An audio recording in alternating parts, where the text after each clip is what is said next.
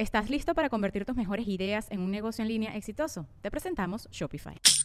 Tal vez no lo sabías, pero nuestro podcast More Than Mamis es un negocio. Y lo comenzamos, por supuesto, para desahogarnos y hablar sobre la maternidad, no para convertirnos en expertas de ventas y del e-commerce. Así que sí, necesitábamos ayuda para vender nuestro merch y poner en marcha nuestra tienda. Por eso estamos tan contentas de usar Shopify. Regístrate con tan solo un dólar por mes en shopify.com barra sonoro, todo en minúsculas. Ve a shopify.com barra sonoro para llevar tu negocio al siguiente nivel. Shopify.com barra sonoro. With everyone fighting for attention, how can your business stand out and connect with customers? Easy.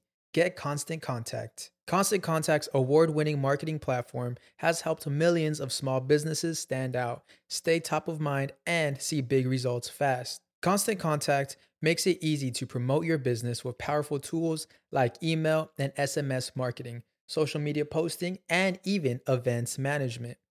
With Constant Contact, you'll reach new audiences grow your customer list, and communicate more effectively to sell more, raise more, and fast track growth. Don't know much about marketing? No sweat. Constant Contact's writing assistant tools and automation features help you say the right thing at the right time every time. Plus, you can send with confidence, knowing your emails are actually reaching your customers thanks to Constant Contact's best in class 97% deliverability rate. I'm a small business owner, and I believe that this is a great tool for other small business owners. In small businesses, you need to create a team. And if you're starting by yourself, Constant Contact can be the team that you need. Tackle any challenge with Constant Contact's expert live customer support. Plus, everything's backed by the 30 day money back guarantee. So get going and start growing your business today with a free trial at constantcontact.com. Just go to constantcontact.com right now. Constant Contact, helping the small stand tall. ConstantContact.com. Estás escuchando El Dolop, parte de Sonoro y All Things Comedy Network. Este es un podcast bilingüe de historia americana en el que cada semana yo, Eduardo Espinosa, le contaré un suceso histórico estadounidense a mi amigo José Antonio Badía, que no tiene idea de qué va a tratar el tema. ¿Tienes idea que es doble? ¿Son dos partes? No. Pues son dos partes. Ok, entonces me, me aguanto todo mi odio para la segunda. Ok. Va a estar difícil. Ok, wow. El agua con radio funcionó bien hasta que se le cayó la mandíbula. ¿En qué ojo me pongo el parche? Malditos salvajes incultos. Pagaba 25 centavos a los niños de la localidad por cada perro o gato que le llevaran. No, espérate, ¿qué? El parque se hizo consciente, el parque probó la sangre, güey. Ahorita ¿De qué se va tan? Lo bueno es que nada más te trabas cuando lees, ¿verdad? Sí, sí, sí.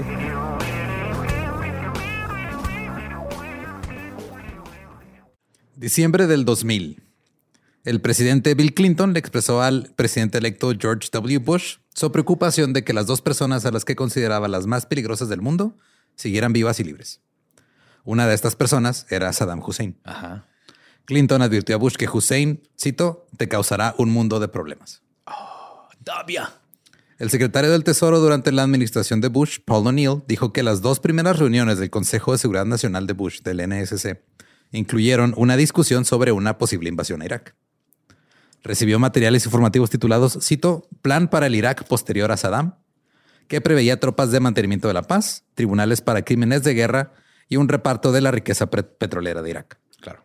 Un documento del Pentágono fechado el 5 de marzo del 2001 se titulaba, cito, Pretendientes extranjeros para contratos de yacimientos petrolíferos iraquíes e incluía un mapa de áreas potenciales para exploración. Todo esto antes de que hubiera un pedo para invadir. Sí. Ya existía esto. Ajá. Y luego, el 11 de septiembre del 2001, cuatro atentados terroristas suicidas coordinados fueron perpetrados por la red extremista islamista militante Al Qaeda contra los Estados Unidos. Yes. Eh, esto desató la guerra contra el terrorismo, oficialmente llamada, llamada perdón, la guerra global contra el terrorismo, the Global War on Terror. También destruyó el mundo en el que vivíamos, güey. Un presidente antes tocaba el saxofón Sí. y su escándalo fue recibir un blowjob en la, en, en la Casa Blanca. Sí. Y luego Y luego todo se fue a la fregada con esas torres. todo cambió. Todo el mundo. Y esta campaña era una campaña militar global liderada por los Estados Unidos y inició poco después de los ataques del 11 de septiembre. Ahora, en abril del 2002, Colin Powell le escribió a Bush para informarle que Tony Blair, que era el primer ministro de Inglaterra br- británico en ese tiempo, estaba listo para apoyar una invasión de Irak y que presentaría más consejos sobre, cito, líneas estratégicas, tácticas y de asuntos públicos durante una visita que tendría a cabo en Crawford, Texas, aquí cerca. O sea, venir Tony Blair a Crawford, Texas, así a, Hablar de- a visitar y hablar de cómo estaría padre invadir Irak. ¿Qué, qué chingados tienen que ver Irak con todo esto todavía? Nada. Absolutamente nada. Absolutamente nada. La administración de George W. Bush comenzó a presionar para que se interviniera militarmente en Irak a finales del 2001. La justificación principal de la guerra eh, era articulada como una resolución conjunta del Congreso de los Estados Unidos que se conoció como la resolución de Irak. El Congreso dijo que aquí está la resolución. La resolución es vamos para allá. Estados Unidos eh, afirmó que la intención era, cito, desarmar a Irak de las armas de destrucción masiva Sí. poner fin al apoyo de Saddam Hussein al terrorismo y liberar al pueblo iraquí. Sí, vamos a recetarles un poquito de libertad, como ven. Y mientras tanto, lo de Afganistán, de que, ¿acá no van a ir para acá? Oh, ok. ¿Estamos bien? Sí, digo, también fueron Sí, para allá, pero ¿sí eso es conocerán de pedo. geografía? ¿Los gringos no se están equivocando? Eh, mira, ese ese es otro tema completamente diferente. Sí, hijo, es que no mames. El presidente eh, Bush le dijo a su gente que comenzara a planificar una invasión a Irak solo unos meses después del 11 de septiembre. El hombre que comenzó la planificación en el Pentágono se llamaba Douglas Fate. Era el subsecretario de defensa para este, las- la política y dirigía una oficina súper secreta. O sea, no era secreta, era súper secreta. Ok. La dou- double secret. Double secret. Doblemente secreta. Que se llamaba Office of the Special Plan. o la oficina del plan especial. Suena como la oficina donde planean las este, so- fiestas sorpresas. Sí, es donde Martita, la de recursos humanos, tiene ahí quien cumpleaños. Sí, que, que es la- su Sí. pastel favorito. o le toca a Tabia. Le gusta peanut butter. Chicken Este. Douglas Fate era un gran admirador de un hombre llamado Ahmad Chalabi. Ahmad Chalabi era un exiliado iraquí que dirigía una organización política llamada el Congreso Nacional Iraquí. Era un matemático que había asistido a eh, MIT en Massachusetts y era odiado tanto por el Departamento de Estado como por la CIA. Porque era un iraquí en Estados Unidos. No, porque era un güey este súper corrupto y que los mismos iraquíes no lo querían, güey. Ya. Era como James Corden en Estados Unidos. O sea, que lo quiere en Inglaterra y luego fue a Estados Unidos y Sí, uno, que, ajá, y uno que otro lo quería, pero lo quería la gente equivocada. Y Se enemistó. Simón. Y lo hacía también karaoke en el carro. Ay. Pero pues en sí para los neoconservadores como Fate, este Chalabi era lo mejor porque les decía todo lo que querían escuchar. Él les metió la idea de que Irak podría ser una democracia que iba a reconocer al occidente y a Israel y que iba a estar todo bien bonito, igual que en Estados Unidos. Y naturalmente este líder era el líder soñado por Dick Cheney, el vicepresidente, por Donald Rumsfeld y por Faith. Dijeron, ah, ok, claro, una vez que quitemos a Saddam, Metemos a este güey que nadie este güey quiere. que nadie quiere en Irak. Pero nosotros sí lo queremos y nos está diciendo que el todo va a estar bien. Entonces lo quitamos y Ya, ponemos a este güey. Nada mal puede salir de aquí, Rumsfeld. Todo va a estar bien. Ahora, como digo, la oficina de Fate era muy secreta. Tan secreta que no se coordinaba con el Departamento del Estado ni con la CIA. No le gustaba pensar en lo peor que pudiera pasar. No, güey, tú, tú piensas en lo mejor. Mira, Sí. vamos a llegar, Saddam, le vamos a explicar que está haciendo mal. Bueno, nos va a decir, oh, sí, perdón, y nos Oh, va a dar las llaves del país. Sí. Sí, tienen razón. Una disculpa, me voy. Qué Este, pendejo. Gracias. Y luego lo vamos a llevar a Oprah. Claro, entonces, este, y como el Departamento del Estado le hacía, eran muy negativos siempre, güey, dijo, no, yo no me quiero relacionar con ellos. No, güey, siempre me nos tumban los planes. ¿Te, acuerdas cuando íbamos a, a destruir ahí Nicaragua y los estos güeyes Sí, como hicieron un que, No, güey, no, esto no va, esto va a no es para desestabilizar al país y se nos va a echar No, no. encima el y van a hacer que salga una insurgencia ahí, ¿no, güey? Tiene O un sea, downer, güey. O sea, tuve que llegar y poner un cuarzo, güey, para, volver a recuperar mis energías. La neta, la CIA siempre te está chupando la energía, güey. Sí. Y es que el problema es de que si empezabas a hablar de los aspectos negativos de lo que podía pasar, pues la gente ya no iba a querer invadir Irak. ¿Cómo? Y pues eso, o sea, así no se puede, güey. Entonces la oficina de Faith vio la guerra como una guerra de liberación y creían, ah, va a estar, va a estar, güey, mira, llegamos, así como Rick and Morty, así, güey, una aventura de 20 minutos, ahí venimos, güey. Sí, es lo que estaba pensando. In and out. Vamos, regresamos, listo. La gente va a estar liberada. Vamos Sí, a poner bien. McDonald's y nos van a dar las gracias por enseñarle las cachuchas y Monster Trucks. Básicamente eso es lo que creían que, iban a, que iba a pasar, güey. No lo dudo que sí piensan eso. O sea, es, es más idiotez que malicia. güey. Creo que una parte sí estaban creyendo. así Era que- también malicia, pero, O sea, sí. Pero sí que pero una era parte mucha, sí se la mucha parte era idiotes, Simón.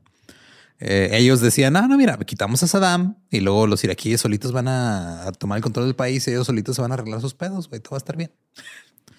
Dos meses antes de la invasión, Faith llamó a Jay Garner, que era un teniente general retirado. Le pidió a Garner que dirigiera Irak después de la invasión y que hiciera la transición a este, al pueblo iraquí. Dijo, "Ah, mira, quitamos a Saddam, estás ahí un ratito, güey, se lo das a los iraquíes. y Vamos a estar en casa para Les celebrar toca. Eh, acción de gracias. No sé qué chingados van a hacer. Ujú. Yo creo algunas carreritas. El primero que entre al palacio es el nuevo presidente. No me importa, güey. Yo voy Así a es. Thanksgiving. Disfruten. Y de nada. Con permiso. USA, out. Faith le dijo a Garner que la transición total demoraría más o menos unos 90 días. Tres meses y ya, que son güey. tres meses, güey. Chinga. Menos que un parto. Garner aceptó y su grupo se llamaba la Oficina de Reconstrucción y Asistencia Humanitaria, también conocida como la ORA. ORA, en- por sus siglas en inglés. Garner se dispuso a preparar las cosas, pero Faith no le dio ningún plan, no le dio ningún informe, no le dio nada de Uy, somos los inteligencia. secretos, super secretos, triple secreto, güey. Sí, güey, no, no, no, no había nada de planes, nada de análisis del Departamento del Estado, ni de la CIA, ni de nadie. Ni siquiera recibió el informe no clasificado escrito por la propia Universidad de Defensa Nacional del Ejército, basado en un taller de dos días en el que participaron 70 académicos y expertos, que está disponible para todo el mundo. Ni siquiera le dieron ese, güey. No, no, ¿es para qué, güey? Es mucho leer, leer, leer, güey. No te vamos a ir a aventar. Es nomás boom, boom, boom. Ujú. ¡Yeah, América! Listo. güey. Así es. Tú y tus pinches somos, somos el ejército. no, no, Edgar Allan Poe. Va a andar leyendo. Eh, cuando Garner le pidió documentos a Faith, Faith le dijo que no existía ningún documento útil y que él tenía que hacer sus propios planes. Sí, para eso te traje, güey. Eh, y Garner supuso este, que simplemente, no, perdón, eh, Faith supuso que como no tenía informes, dijo, ah, pues mira, de seguro este güey también va a encontrar al iraquí que nos cae bien, el chelabi, van a platicar y todo va a estar cool. Excelente. Eh, Faith tampoco nunca planeó en tener expertos estadounidenses listos para que fueran a dirigir los ministros, los ministerios iraquíes. Porque como Irak se manejaba, pues era un gobierno totalitario. Entonces estaba el. Ministerio de la Educación, el Ministerio del Trabajo, el Ministerio de Finanzas, todo eso, y cada ministerio era su propio órgano gubernamental. Y pues este güey fue como que, "Nah, no me va a llevar a nadie para que se encargue de eso, güey. ¿Para qué? Ya se la saben ellos. Sí, güey, solito se va a arreglar. Aparte, nosotros sabemos ahora leer en árabe, güey. Sí, de hecho, él, él- él creía que después de la guerra, los funcionarios públicos iraquíes simplemente iban a intervenir y se iban a encargar de todo. Entonces Garner Mira, güey, tú deja la bolsa ahí Ajá. de comida de tu perro y los garrafones y solito, güey, el güey va a abrir la bolsa y se sirve. El, Tú el te perro todo cuidan- puede, sí, güey. Así se cuidan las cosas, güey. Tú déjalo ahí y la gente sabe qué hacer. Entonces Garner eh, no, no estaba recursos, según Faith, ni tampoco información. Pero pues Garner dijo, ok, pues, voy a trabajar con lo que me dieron, que es nada. Bien. Reunió a su equipo, hizo algunos planes y dos días antes de partir hacia Irak, eh, recibió una llamada de, lo- de la oficina del secretario de Defensa, Donald Rumsfeld. Que le dijo, eh, nomás te quería llamar para decirte fake it till you make it, buddy. Sale muchas ganas, güey. Te das bonito. Nos vemos en Thanksgiving. Nos vemos. Suerte tirando la dictadura. ¡Woo! Básicamente Rumsfeld le dijo, oye, ¿por qué agarra a esta gente eh, que, que es del Departamento del Estado? Esa gente me incomoda. No, no quiero que estén involucrados.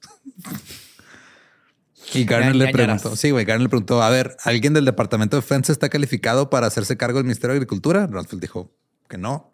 Eh, ¿La educación? No. Eh, ¿Los bancos? Y Rumsfeld dijo, mira, no voy a discutir contigo sobre esto, pero voy a conseguirte mejores personas para los trabajos. Dos días antes de que se fuera Dos días antes. Simón. Hey, Clarita, ¿qué vas a hacer hoy? Ah, no, nada, no tengo planes. Mira, Está bien. ¿qué tal? ¿No quieres ser la nueva ministra de Educación de Irak? Nos vamos a tirar a Hussein y la gente decir, ¡yay! Y vas a tener tu un palacio y alberca y todo. Ay, ¿Qué Ah, sí, te deja nomás cancelo mi juego de canasta del martes y caigo. Yo estoy. Eh, Ram- eh, luego bloqueó a todos los altos funcionarios del Departamento del Estado que Garner había contratado. Dijo, estos güeyes no los vamos a llevar porque, cito, son demasiado burocráticos. Claro, güey, las balas necesitan velocidad y puntería. Ya, güey, no necesitas burocracia en la guerra, Espinosa. No, claro que no. Si no se gana la guerra con El papeles Pentágono. y no. letras. No, claro que no. El Pentágono quería la menor cantidad posible de personas del Departamento eh, del Estado involucradas en el equipo. Porque eh, cualquiera que estuviera en el Departamento del Estado sabía que las cosas podían salir mal y no querían esas negatividades, güey. Güey, es que Aquí te- puro flow positivo. tu proyecto se rodear pura gente de que te diga que Simón, que esté listo para fake it till you make it, que sepa improvisar. Yes and. Yes Sí. and. Eh, vamos, vamos a Sí. derrocar un dictador. Sí, y además vamos a este, llevar a un doctor, un neurólogo para que hable con el ayatollah. Y además, Ahorita llegamos a eso, de hecho. no estoy mamando. Les vamos a introducir el Puppet, Squeeze It, Puppet, Squeeze It, Twist It, Puppet, Squeeze It, Twist It. Porque sí, o sea, todo el mundo del departamento de Estado habría dicho, güey, este, no mames la cantidad de focos rojos que hay aquí. Está muy mal. Eh, y el 19 de marzo del 2003 comenzó la invasión de Irak. Salió muy bien. Se ignoramos toda la gente muerta de la instrucción. Sí. Ajá. Sí, estamos en el aniversario, ¿no? Este, ahí andamos, Simón. Eh, no fue una gran pelea realmente. Las fuerzas de élite opusieron algo de resistencia, pero cuando comenzó la lucha, el ejército regular iraquí dijo, ¿sabes qué? No me quiero meter en pedos. Se vistieron de civiles y se fueron a casa. Yo me acuerdo haberla visto. Es la, es la primera guerra televisada, sí. Ajá. Y yo me acuerdo haberla visto en vivo en la tele, güey, pues es que nos llega la tele abierta. Sí. Ver la- el bombardeo de Irak en vivo, güey. Fue así algo, parece una movie, güey. Sí, pues es que los, o sea, fue de las como de las anunciadas, ¿no? O sea, porque también la, yo me acuerdo de la de Kosovo, que fue la primera vez que vi algo así en, Sí. en tele en los noventas y fue de, "What, ¿qué pedo? Y esta, pero esta fue así en vivo, ¿no? Tenían Simón. ahí de que ahí, va, ahí viene el misil, miren. Estoy aquí desde Irak reportando, soy Joaquín Smith. Ahí vienen los tres misiles Tomahawk, como pueden ver, en 3, 2, miren, devastación total. Sí, lo que pasó fue que arrojaron folletos eh, diciéndole al ejército, eh, no se metan en pedos, güey. O sea, si se meten en pedos, vamos a, a hacer mierda. Entonces mejor no peleen, no pongan resistencia. Esa Y- fue su táctica. Sí, y el ejército iraquí dijo, ok, chido. Y nada más las fuerzas de élite del ejército fueron las que sí opusieron resistencia, pero fuera de eso, todos los demás soldados... Es que la verdad, Sí, güey. Hussein estaba de la chingada. Sí, porque realmente la gran mayoría de los soldados iraquíes no eran leales a Saddam, eran leales a Irak. Exactamente. Y iban, iban a esperar nuevas órdenes después de que Estados Unidos tomara el poder. Entonces, este, el 9 de abril, un tanque del ejército derribó una enorme estatua de Saddam Hussein. Es un momento icónico de, esta, Yes. de este desmadre. Y ese fue el gran momento de la guerra. Ahora ya les tocaba a los iraquíes a empezar a hacer sus cosas, ¿no? Ellos dijeron, ah, ya tomamos la estatua de Hussein. Van a empezar a hacerse cargo del país. Todo va a estar bien. Solitos, güey. Solitos, Solitos, algo. Traen de instinto, güey. Así es. Haz de cuenta como los perros pastores que de volada empiezan a apostar. Tú tiras la estatua y la gente ya se va a go- autogobernar. Sí. Ya, mira, ya están teniendo, mira, ya están haciendo sus elecciones, güey. Ya, ya están haciendo boletitas y todo. Ah, son, ah, no, perdón, son saqueos. Empezaron los saqueos. Comenzaron en la sede del Ministerio de la Industria. No había nadie de guardia, no había ni tropas estadounidenses ni nadie. Entonces, pues los saqueadores fueron tras el edificio de industria, lo saquearon y destrozaron todo.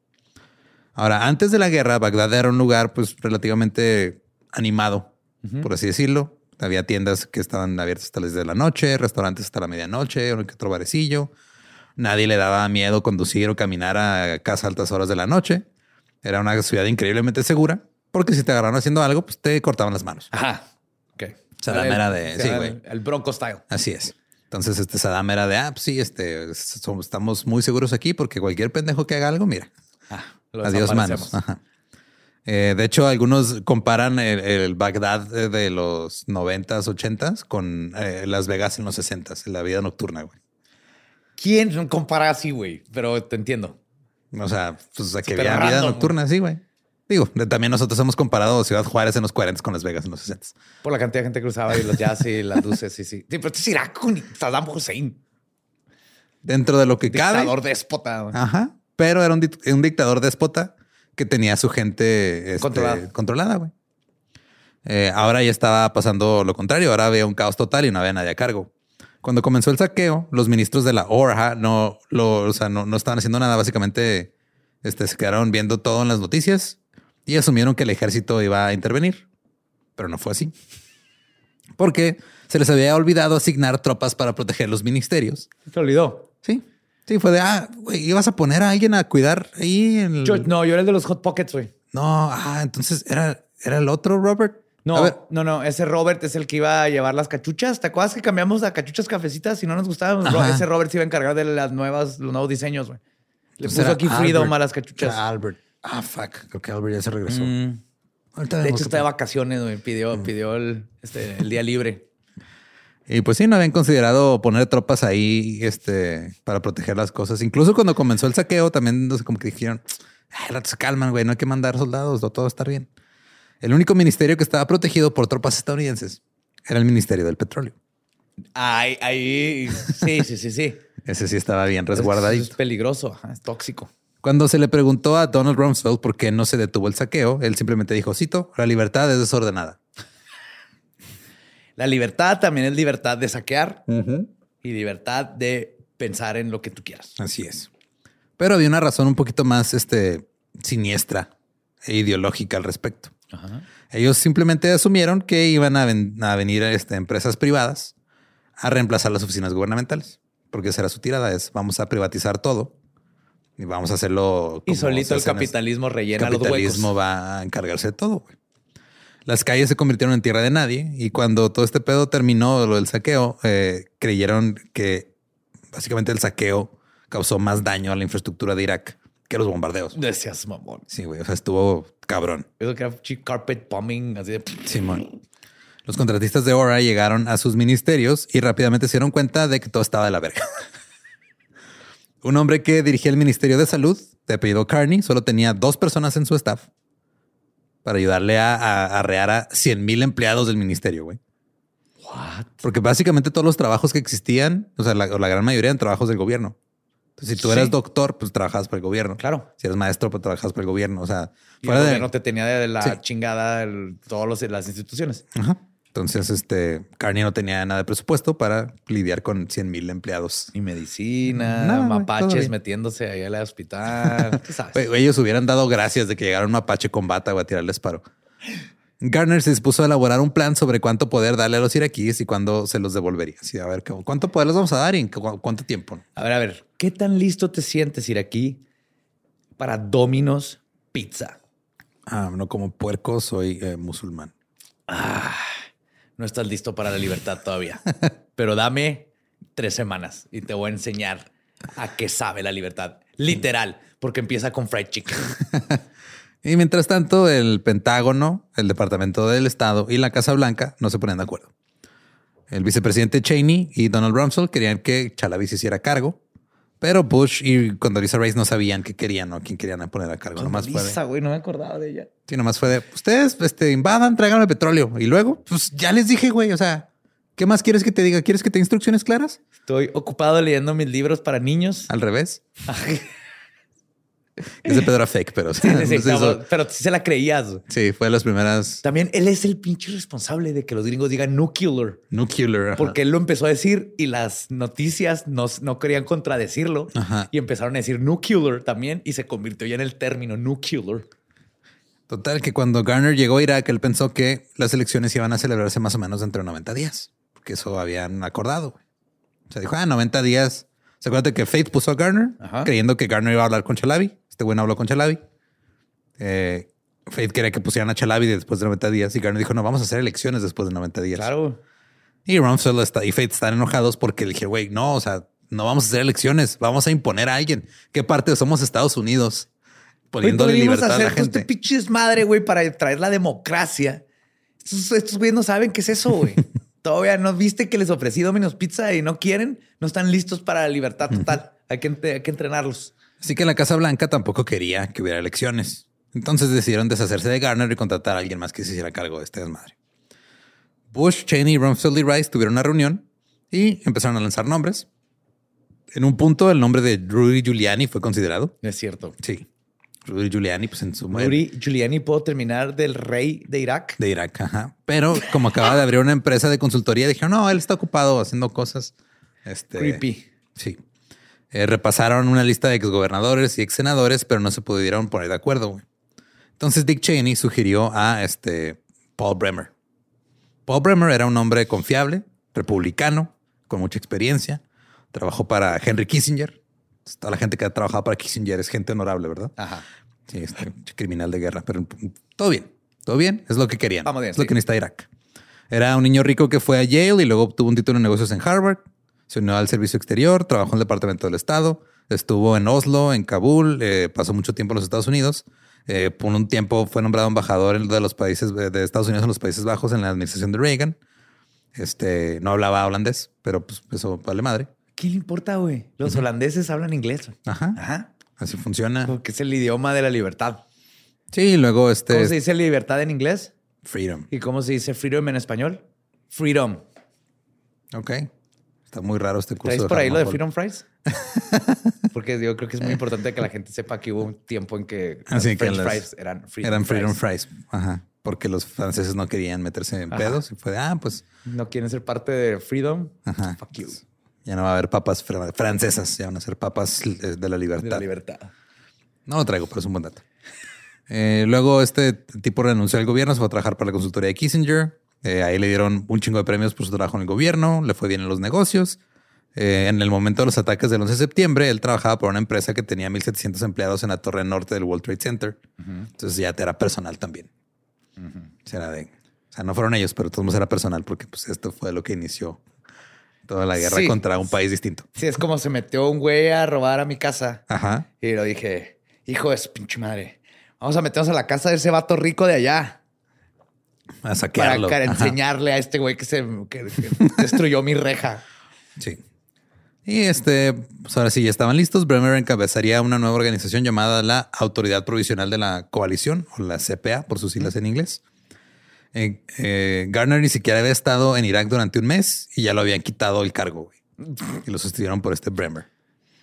No tenía este. Garner llegó a Irak con una idea de en tres meses todo va a estar bien, sin información ni presupuesto y todos los edificios que necesitaba para dirigir el país habían sido destrozados por la gente saqueándolos. Que llegué aquí a Irak, estoy listo, necesito que me den un Costco. ¿Dónde está el Costco, güey? Porque toda mi misión empieza con Costco. Entonces, tres semanas, nomás llévenme a Costco, güey.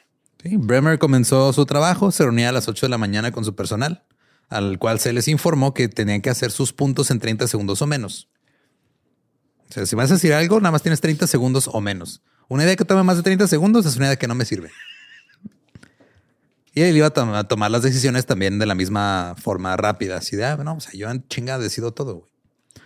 Eh, y pues obviamente eso es lo que quieres cuando quieres reconstruir un país, ¿no? Claro, porque esto se llama Fast Freedom. Ajá. Inventamos fast food, ahora estamos inventando Fast Freedom. 30 segundos o te regresamos tu dictador. En mayo del 2003, Bremer le envió a Rumsfeld un informe elaborado por Rand, un grupo de expertos y contratistas militares, que decía que iban a necesitar más o menos unos 500 mil soldados para estabilizar Irak. Pelada. Tres veces más de lo que hay actualmente en Irak. Rumsfeld este, vio el informe y lo ignoró. Pero Bremer tenía un plan, un plan de tres partes. Primero quería restaurar la electricidad, el agua y otros servicios básicos. Ah, mira, va bien. Esa es la primera. La segunda parte era este, poner la liquidez en manos de la gente, o sea, reabrir bancos, ofrecer préstamos, Excelente. Pagar salarios, etcétera. Y la tercera era encontrar la cueva de Aladino, encontrar la lámpara y pedirle a un genio que ayudara a resolver todo este desmadre que acaban de causar. Él no necesitaba un genio, el genio era él. güey. La tercera parte de su increíble plan era corporativizar y privatizar las empresas estatales. Claro. Él quería alejar a la gente de la idea de que el Estado debe apoyar todo. Era hora de que Irak experimentara la, mar- la maravilla de una economía de libre mercado. Go-karts, güey. Así es. Voy a llevar los go-karts y el mini golf. Es que, o sea, no puedes estar en un país que no tiene la capacidad económica de inventar la Oreo doble, güey. No. Si tu país no tiene una hora doble, ¿es un país? No. No. ¿Dónde está tu patria? Entonces, en un país donde grandes cantidades de personas habían estado viviendo del gobierno durante toda su vida, iba a estar un poquito complicado convencerlos. Yep. Ahora, cabe recalcar que ninguna de las tres partes de este plan hablan sobre la seguridad. Buen punto. Buen punto, sí, cierto. es que mira, hasta a mí se me olvidó, güey. Sí. Yo estoy ya me emocionado. A mí ya me, ya me convenciste, güey. Va a haber Oreos, dobles, go-karts, mini golf Y McDonald's. y pinche Red Bull. Otra cosa que hizo Bremer fue acabar con la horrible burocracia con la que tenía que lidiar. Porque él tenía que enviarle informes al Estado, al Pentágono, a la CIA, al NSC, etcétera, etcétera. Y dijo, ¿sabes qué? Yo no quiero lidiar con la No gente de tengo tiempo Washington". para esto. En 30 segundos tengo que resolver esto. Si no, tenemos que regresar al, al- al dictador, güey. Entonces la Casa Blanca dijo, ah, va, pues date, güey, haz lo tuyo. Tú, tú, todo bien. Ahora tú nada más vienes directo con nosotros y nosotros vemos qué pedo. Excelente. Eh, o sea, vienes con nosotros con las cosas importantes. Todo el día a día, lo trivial, tú manéjalo. Streamline. Streamlined. Esas decisiones pequeñas y triviales, este, como por ejemplo la que tomó 11 días después de llegar a Irak de disolver el ejército, la Fuerza Aérea, la Armada, el Ministerio de Defensa y el Servicio de Inteligencia iraquí. ¿Sabes? ¿Sabes lo que hubiera tardado si hubiera tenido que hablarle a, a un, a un este, vato del ejército en Estados Unidos para preguntarle cuáles serían las ramificaciones, güey? No. Todas esas cosas, no, güey, se hubiera estado ahí todo el pinche día, güey. Sí, entonces mejor lo decidió solo y no molestó a la Casa Blanca. Dijo, yo No. puedo, güey, está bien. Como un buen empleado. Sí, mientras tanto, Colin Powell pensaba que Bremer estaba loco. Por lo que consiguió que los pocos funcionarios estatales de nivel inferior que trabajaban para la CPA escribieran memorándums al Departamento del Estado, pero usando sus correos personales. Como para él estar, o sea, tenía como que su red de espías Ok. para saber qué estaban haciendo estos güeyes allá. En cuanto a su personal, Bremer eligió a tres asesores republicanos con trayectoria y experiencia. El resto de los puestos los ocuparon jóvenes republicanos que nunca cuestionaban nada de lo que decía Bremer. Para la gran mayoría, este era su primer trabajo en el gobierno. Todos creían firma- firmemente en la construcción de un nuevo Irak democrático. Muy bien, vamos. Y la democracia empieza con instalar a marionetas que yo voy a controlar sin preguntarle a la gente. ¿Eh? 30 Sí. segundos. Sí, güey, es, este, es el combo número tres, me parece, de, de libertad. de, free- de Fast el Freedom, Freedom. Combo. Ajá, Fast Sí. Freedom Combo número 3, por favor. Sí. Pero realmente sí necesitaban experiencia porque, pues, güey, están haciendo un desmadre.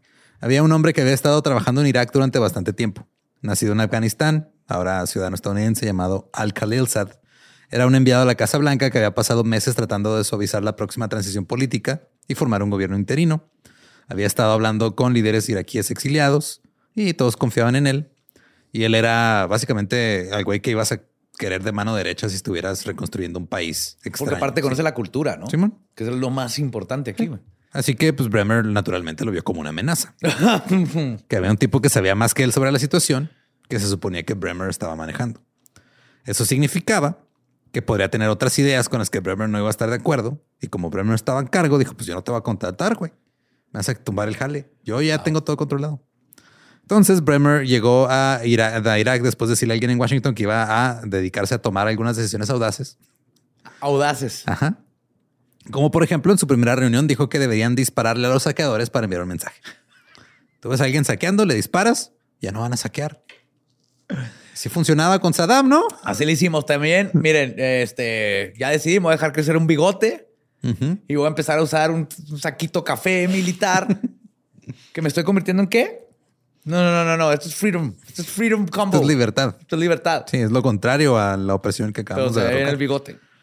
Y de alguna manera lograron disuadirlo de esta excelente idea. Ah, sí. Entonces alguien mencionó la desbasificación, que consistía en expulsar del gobierno a los altos miembros del partido Baas de Saddam. Es B-A-Z en español o B-A-T-H en, creo que en su idioma. Ajá. Bath. Ajá. Eh, Bremer estaba tan interesado en, en eso eh, que la CIA y el Estado dijeron, no, este güey está, está pendejo, no puede ser que esté interesado en esto. O sea, ellos de la CIA dijo, Sí. se está mamando. La CIA dijo, güey, no puedes desbaratar todo el partido, pendejo, nada más quitas a Saddam y ya, güey. No puedes quitar a todos. O sea, tú quitas a Saddam y quitas a todos los que eran las, o sea, sus, sus funcionarios de alto nivel. Nada más es el 1% del partido, güey. No tienes que desmadrar el 100% del partido. Exactamente. Y aquí el presidente Bush se reunió con la CIA, el Estado del Pentágono, y todos, este, mm, Le trataron de explicar con crayolas y, Sí. y manzanitas qué es lo que estaba pasando en esa situación. básicamente. Eh, al final llegaron a un acuerdo, dijeron el, el 1% superior de los basistas sería purgado y luego el resto del partido tendría que pasar por un proceso de verdad y reconciliación, entre comillas, que era pues, como revisar este, eh, extensivamente sus, eh, sus antecedentes, ver si no tenían riesgo de volverse en, contra del nuevo Régimen. régimen, etcétera, etcétera. Básicamente toda la burocracia que no querían La reinventaron. la reinventaron. El NSC no tenía idea de cómo estaba estructurado el partido BAS o cuántas personas había en cada nivel o lo que significaba cada nivel. No se ve nada, güey.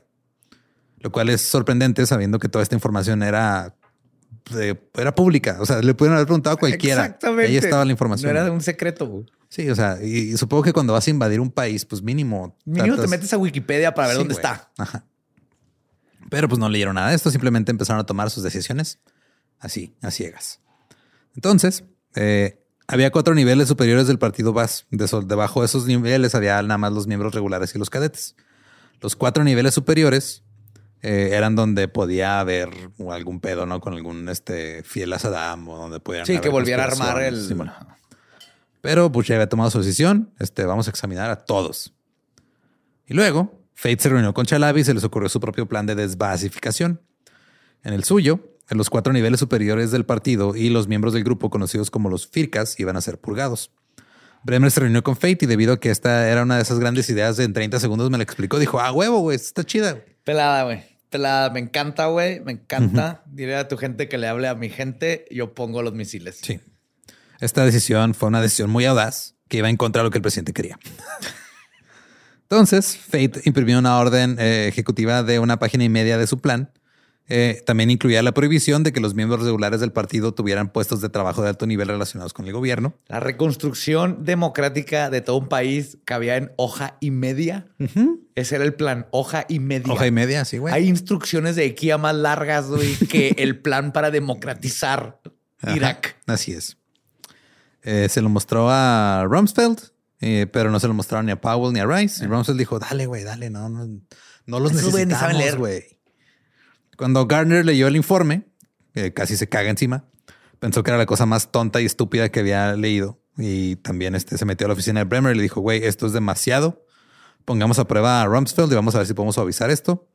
Bremer nomás le dijo, no, güey, voy a sacar este pedo hoy. Y Garner le dijo, güey, vas a llevar a 50 mil basistas a la clandestinidad antes del anochecer, no hagas esto. Ajá, Se te van a voltear, güey. claro. El jefe de la estación de la CIA en Bagdad dijo, Cito, en seis meses te arrepentirás de esto. Pero Bremer no le importaba. Sabe más. Eh, así comenzó la desbasificación de la sociedad iraquí, o como se le puede llamar ahora, la creación de la insurgencia y la mayor cagada posterior a la Segunda Guerra Mundial en la historia de los Estados Unidos. Wow. Bremer, fue el gran fuck up. sí, güey. O sea, de, sea, empezó todo mal, pero este fue Sí, o el... sea- Aquí es cuando la caca le pegó al abanico, Sí, como aquí- se dice. Shit Aquí es cuando fan. ya valió verga y fue cuando este, pues aquí es donde este abrieron el surco y aventaron la semilla del Estado Islámico. Ya. Ahí, güey. Eh, Bremer leyó a su personal del CPA esa noche el documento. Un tipo llamado Steve Browning dijo que los basistas eran los cerebros del gobierno, los que tenían mucha información, conocimiento y comprensión de todo lo que está pasando. Y si fueran purgados, la CPA tendría un gran problema para administrar los ministerios del gobierno. Pero pues dijeron, ¿tú qué vas a saber, Browning? Tú eres un pendejo, güey. O sea, me vale madre que estés a cargo de cinco ministerios tú solo, güey. Eres un pendejo, no sabes qué está pasando. No, güey. No entiendes, güey. Sí, Bremer le dijo, güey, esto no está discusión. Así que tú vete a dirigir tus cinco ministerios y no estés chingando.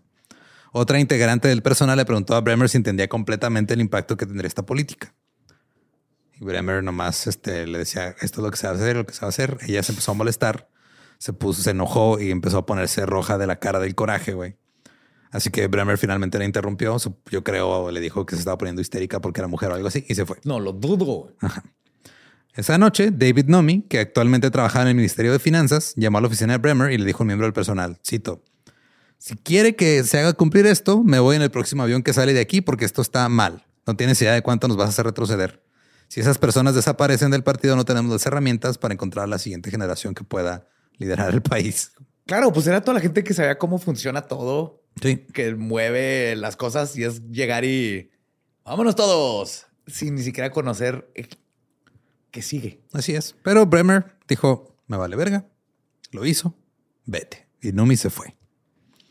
La purga comenzó. La orden se hizo pública. Había 700 mil trabajadores del gobierno que estaban acostumbrados a estar ahí en el poder, que este, pues, perdieron todo. Ajá. Y de la noche a la mañana ya estaban ahora en desacuerdo con la ocupación estadounidense.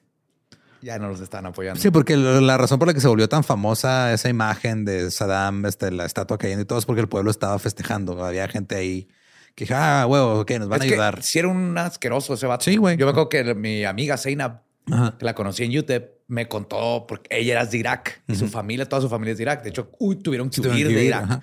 Y me contó toda la chingada. Al principio, ella me decía, qué bueno. O sea, la gente no entiende porque alguien necesitaba, o sea, sé que no tiene que ver con lo de 9 pero qué bueno porque alguien tenía que tirar a, Saddam. a Saddam. Sí, digo. Entonces al principio sí fue de, pues, no sé por qué están aquí, no tiene nada que ver, pero qué bueno que tiraron al pinche dictador hasta que alguien hizo algo. Así es. Pero todo eso cambió rápidamente. Al día siguiente, en el Ministerio de Salud, ocho de los 12 puestos principales estaban vacantes y un tercio de todo el ministerio se había ido, de todo el personal. Tercio.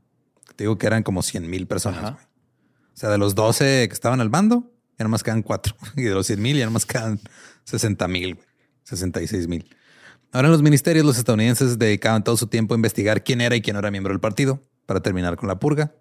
Revisaron este, todos los registros, despidieron a más iraquíes. Y en lugar de enfocarse en hacer cosas como echar a andar las fábricas otra vez o hacer que les pagaran sus salarios a los que les tienen que pagar salarios, Ajá. se pusieron a inundarse de papeleo y burocracia. Y este, dent- dentro de la estructura del partido, como Saddam era un güey totalitario que pues, si él te daba un ascenso, no podías decir que no. Entonces había gente que estaba en el partido y que había subido como que en los rangos, pero que pues no, porque no tenía otra opción. güey. Y eso no quiere decir que eran fans de Hussein, nomás no había otra, no había de otra. Tienes que sobrevivir y que tu familia no la maten y Sí, etcétera. Y aparte, este, si te aumentaban, o sea, si te, si te, si te ascendían a Firca, te daban un aumento mensual de 25 dólares. Entonces, algunos de ellos eran ex militares y realmente no es que fueran leales a Saddam, sino que pues tenían trabajo y ahora le están dando más dinero que para llevar a sus familias. Pues como pasa en todos los países, no, aquí está ya todos los, los burócratas brincan de partido mientras mantengan su trabajo. Sí, bueno. No, no son leales, son es mi trabajo. Sí. Entonces, eso fue lo que pasó. O sea, que muchos de los que empezaron a correr fue, mira, yo nomás era ex soldado, güey, yo quería trabajar, me dieron este trabajo, y ahora me estás corriendo, yo no sé qué pedo. De hecho, gracias por matar a Hussein. Ya me compré, traigo mi cachucha de Freedom. Eh, por la depuración fueron despedidos 15 mil docentes. Bajo Saddam, el Ministerio de Educación le había hecho a todos los maestros que se unieran al partido y luego se convertían en fircas porque iban a recibir más dinero. ok. Y ahora, pues, Como nomás. tiempo completo. Ajá. Y ahora por eso, pues ya los ma- mandaron a la chingada. Porque se tuvieron que unir a un partido a la fuerza porque el dictador les dijo.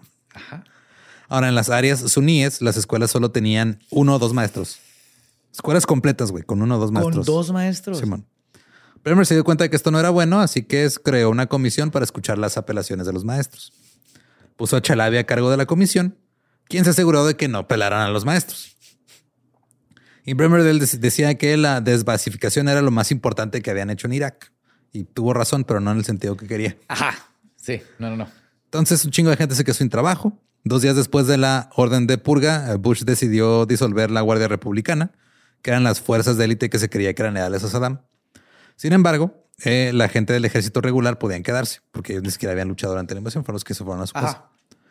Pero eh, había un pequeño detalle, no sabían dónde estaban ¿Quién? los soldados regulares, porque ¿Cómo? todas las bases militares estaban... Perdieron al ejército. Sí, güey. O sea, no estaban en sus este, bases. ¿No fueron a checar los bares? Yo ahí me iría inmediatamente. Ya, ya no tengo que trabajar en la milicia. ¡Woo! Vamos al bar. Sí, no, aquí lo que pasó fue que este, aparentemente sus líderes habían estado preguntando desde que terminó la invasión, oye, ¿qué hacemos con los soldados? Pero nadie les había dicho nada, güey. Porque el Pentágono asumió que los soldados se iban a quedar en sus cuarteles y se iban ahí a esperar sus órdenes. Sin comida, sin suministros, en pinches cuartos este, súper calientes en Irak, güey, sin electricidad ni aire acondicionado. Hasta que se les dijera qué hacer. Pero pues todos dijeron, ah, güey, no, a mi casa, güey, qué chingas voy a estar haciendo Sí. aquí. Entonces a los Estados Unidos también se les olvidó decirles, oigan, tío, espérense tantito, ahorita les decimos qué hacer. Hasta llegamos con Hershey's. Sí, Ya las bases estaban vacías, la mayoría estaban saqueadas. Fate analizó la situación y decidió que no se debería llamar al ejército regular. Dijo, no, ¿sabes qué? No los necesitamos. güey". Ahora, en lugar de investigar y evaluar a todos los soldados y decidir cuáles traer de vuelta, simplemente los mandaron a la chingada a todos. Todos fueron descartados. ¿Más fácil? Sí, más fácil. Así- 300 mil soldados Ya no son que de un soldados. día para otro se quedan sin trabajo. Oh, oh. Ajá. Gente, Gente entrenada, entrenada en armas, Sí, exacto. en guerrilla. Con acceso a armas. Así es. Ahora, el ejército iraquí socialmente era considerado el pegamento de la, de, de la cultura, güey. Porque, digo, hay, hay este, muchos grupos étnicos y religiosos eh, que estaban peleándose y el soldado, o sea, los soldados y el ejército iraquí lograron que dejaran eso de lado y se pusieran nomás como iraquíes. O sea, somos todos juntos. Que o sea, dejaran al lado si soy suní. Ajá, o sea, o sea, todo eso se... todo eso, se- ajá, porque somos iraquí. Y eso lo logró el ejército a través de que tenían miembros de todos los bandos y que era un pedo de unidad y todo. Digo, igual al final dictadura, pero pues tenía una, que- una, que- una que otra cosa este, medio controlada. güey. Eh, el teniente general David McKiernan dijo sobre esta ordencito. Ahora hay una gran cantidad de soldados iraquíes desempleados y eso es una gran preocupación. Para este tiempo ya el desempleo en Irak estaba pegándole al 40%. Casi la mitad de la población sin empleo. Así es. Los soldados protestaron porque habían perdido sus trabajos, sus pensiones y su fuente de orgullo. Oh, shit. Imagínate, güey. Ellos, o Tienes sea, así, ya, ya, ya me voy a graduar, hijo. llamaba Y- Y, pensionar. lo primero que vamos a pensionar, lo primero que vamos a hacer, te voy a llevar a, que conozcas el fútbol. El y lo pum, se cae todo. Así es. Y ellos solo querían recuperar sus trabajos, pero aparentemente despedir a los güeyes que se fueron a su casa con todo y sus armas, pues era lo que tenían que hacer para poder instalar su democracia. Durante una protesta, unas tropas estadounidenses dispararon contra dos oficiales iraquíes, lo cual hizo que se enojaran aún más los soldados despedidos. Bremer tardó en reaccionar y cuando se creó un nuevo ejército, a los que habían sido parte del ejército anterior, el ejército original, no les dieron preferencia como, eh, oye, ya vamos a hacer un nuevo ejército, Kyle, güey, aquí está tu trabajo. No, agarraron a gente que fuera nueva para que no estuvieran maleados, güey, entre comillas. Meses después, un, un reportero vio a uno de los manifestantes y le preguntó qué pasó con todos. Se unieron al nuevo ejército y el soldado nada más se rió. Le dijo, cito, todos son, todos son insurgentes ahora. Bremer perdió su oportunidad. Hiciste una insurgencia de un día para Sí. otro. Está cabrón. 72 horas después de la decisión se produjo el primer gran ataque desde la vía del aeropuerto. Un general de los Estados Unidos dijo, bastante enojado, cito, arrebatamos la derrota de las fauces de la victoria y creamos una insurgencia. Sí, whoops. Otro dijo, cito, hicimos que cientos de miles de personas se enfadaran mucho con nosotros y resultó ser la gente del país mejor familiarizada con el uso de las armas. A veces te tocan los plomeros, Ajá. a veces te tocan los pizzeros, nos tocaron los que saben disparar. Ni pedo, ¿verdad? Freedom.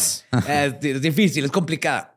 Además, la insurgencia hizo que la gente volviera a tener trabajo, porque los insurgentes ofrecieron a ex soldados o ex fascistas desempleados hasta 100 dólares para disparar contra estadounidenses o plantar minas.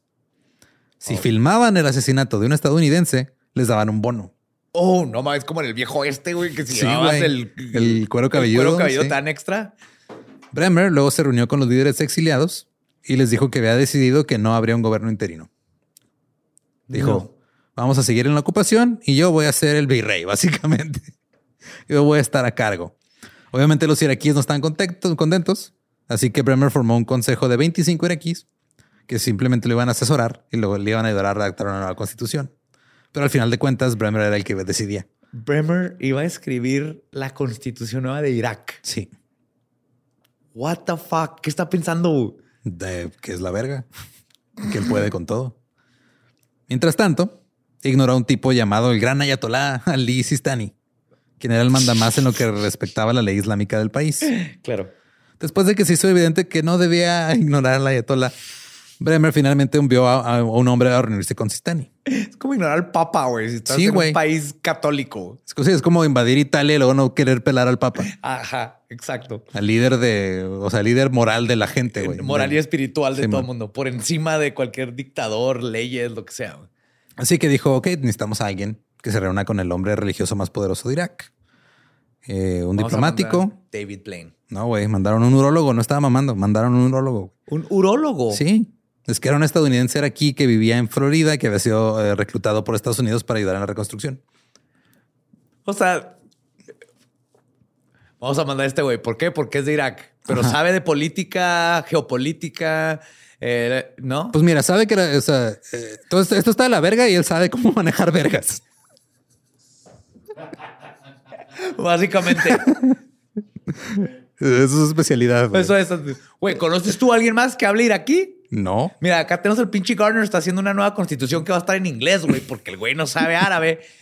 Aquí hay un urólogo, de hecho es mi urólogo, güey, pues de ahí lo conocí, güey, es bien vergas, hace kebabs deliciosos. Así es. Sabe, sabe hablar el idioma, ¿qué más necesitamos, güey? ¿Qué más necesitamos? Ahí está, ponle, dale su cachucha.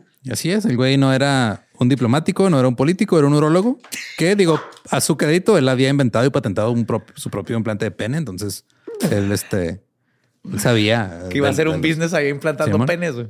Entonces, si, si necesitaba hablar sobre la salud de su tracto urinario, adelante. Yes. Obviamente no salió bien. El CPA rápidamente se dio cuenta que el especialista en penes podría ser no el tipo ideal para hablar con Sistani. Y luego, al investigar los antecedentes del médico, descubrieron que había exagerado sus conexiones con la administración de Bush. Esto se, se dieron cuenta de esto cuando lo investigaron después de que ya lo habían enviado a reunirse con el ayatollah. O sea, primero se los hizo pendejos a ellos. Sí. Y luego le dijeron, ah, voy Y a hablar con ese güey. el ayatollah. Sí.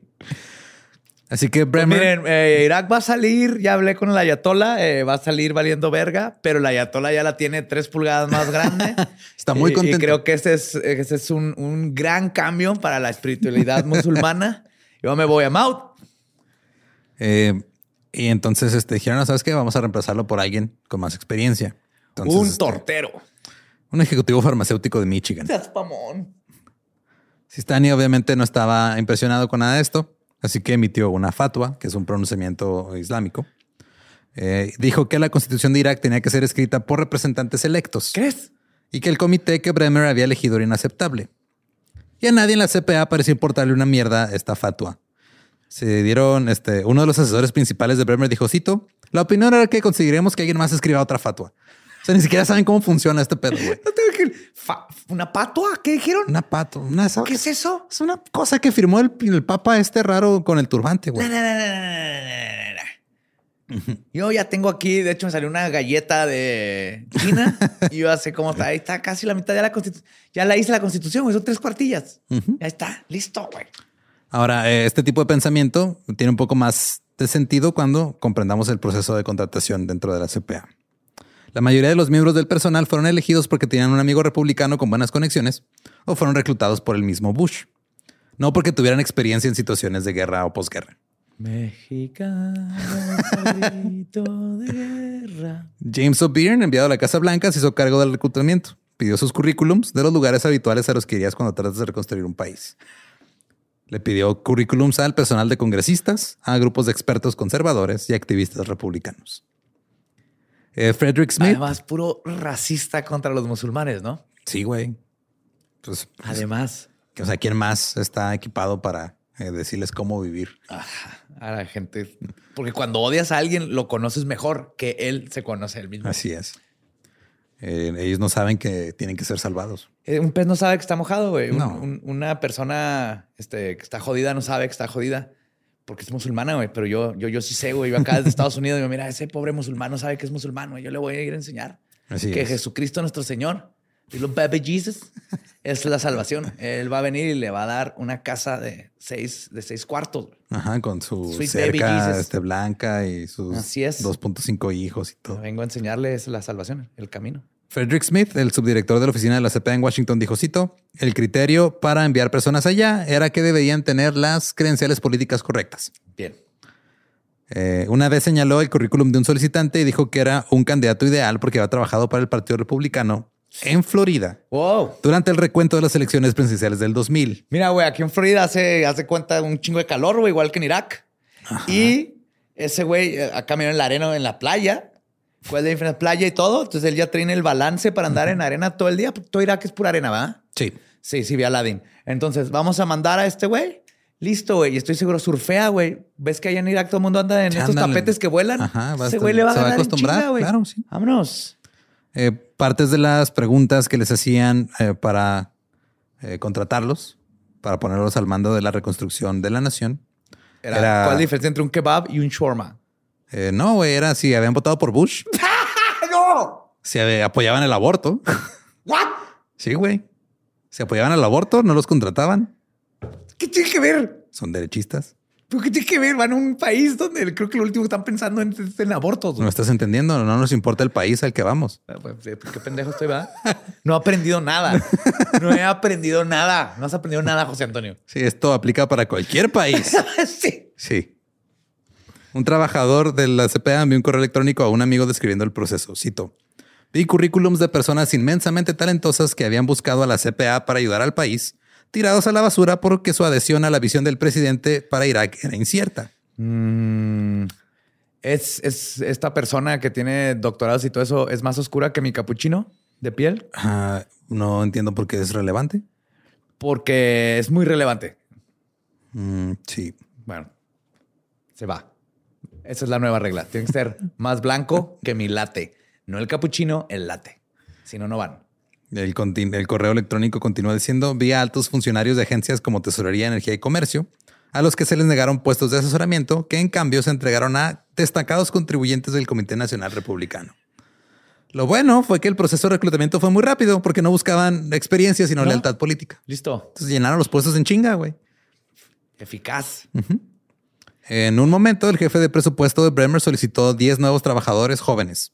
Consiguió una lista. Una de estas en la lista era la hija del comentarista neoconservador Michael Leiden. Otra era una recién graduada de una universidad evangélica para niños educados en el hogar. Güey, están rehaciendo Irak con la misma filosofía que Chick-fil-A contrata a su gente, güey. Así es. Literal. Pero, o sea, fue de, mira, vamos a llevarnos a esta recién egresada de una universidad que antes de estar en esa universidad estuvo en su casa estudiando sola. En, un mundo privilegiado, aparte. Ajá, ¿eh? Sí. Ella tiene que irse a Irak, Yes. ayudar a reconstruir el país. Oh my God. Eh, otra era ayu- ayudante de Rick Santorum, un senador republicano por parte de Pensilvania. Eh, estos jóvenes fueron contratados, obviamente. Y cuando llegaron ahí, todos se dieron cuenta de que tenían algo común.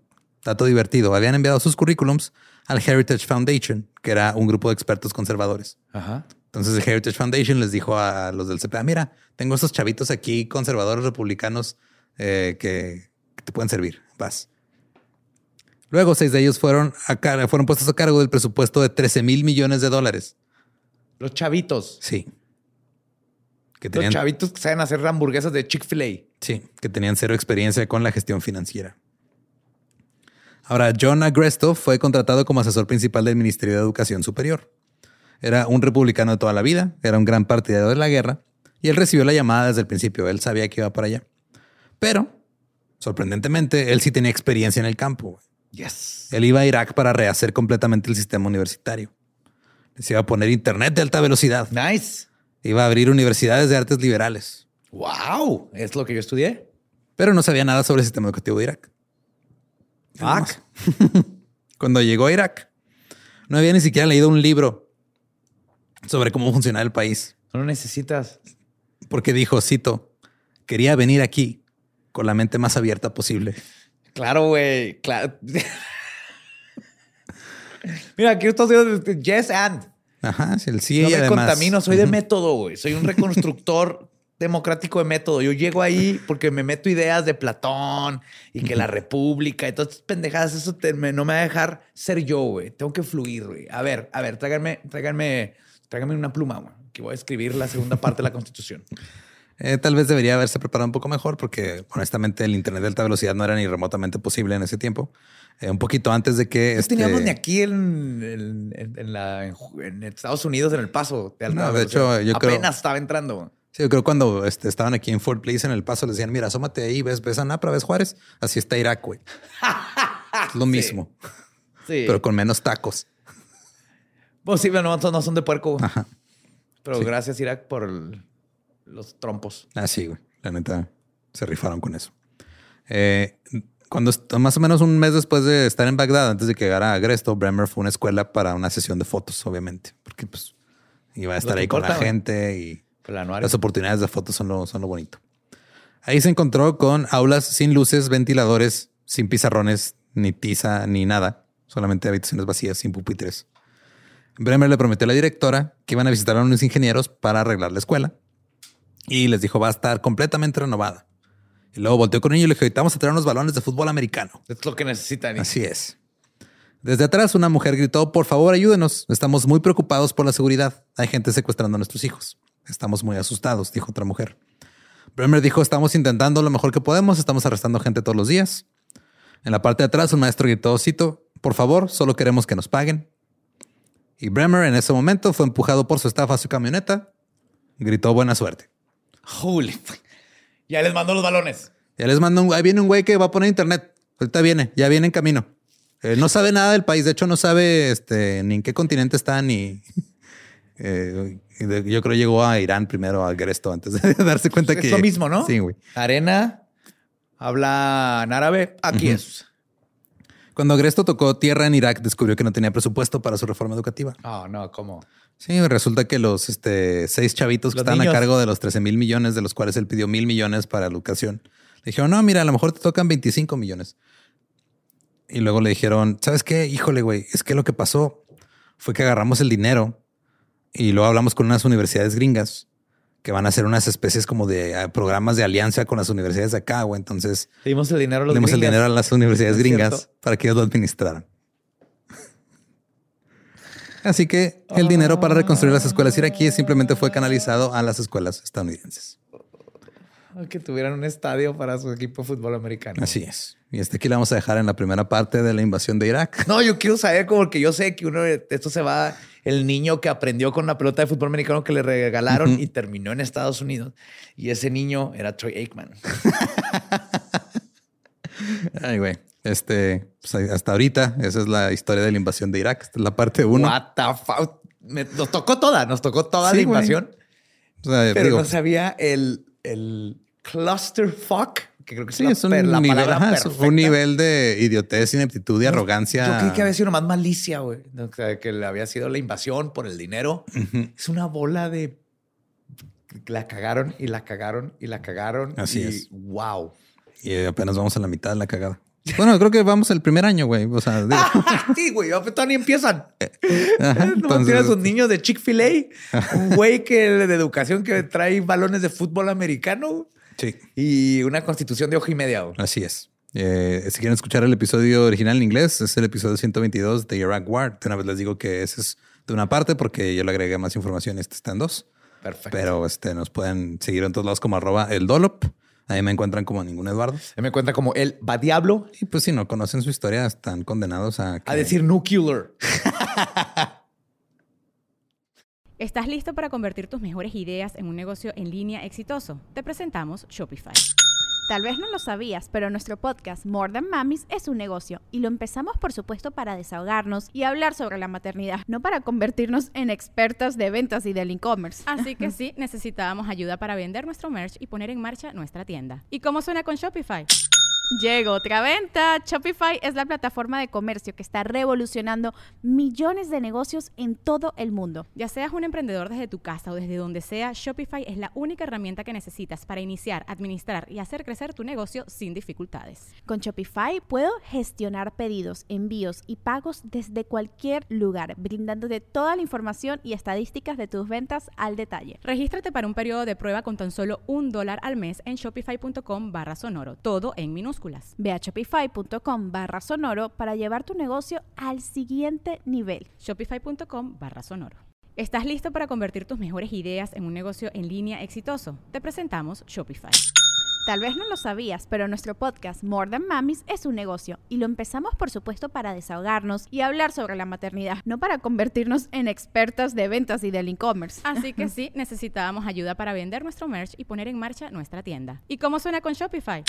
Llegó otra venta. Shopify es la plataforma de comercio que está revolucionando millones de negocios en todo el mundo. Ya seas un emprendedor desde tu casa o desde donde sea, Shopify es la única herramienta que necesitas para iniciar, administrar y hacer crecer tu negocio sin dificultades. Con Shopify puedo gestionar pedidos, envíos y pagos desde cualquier lugar, brindándote toda la información y estadísticas de tus ventas al detalle. Regístrate para un periodo de prueba con tan solo un dólar al mes en shopify.com barra sonoro, todo en minúsculas. Ve a shopify.com barra sonoro para llevar tu negocio al siguiente nivel. Shopify.com barra sonoro.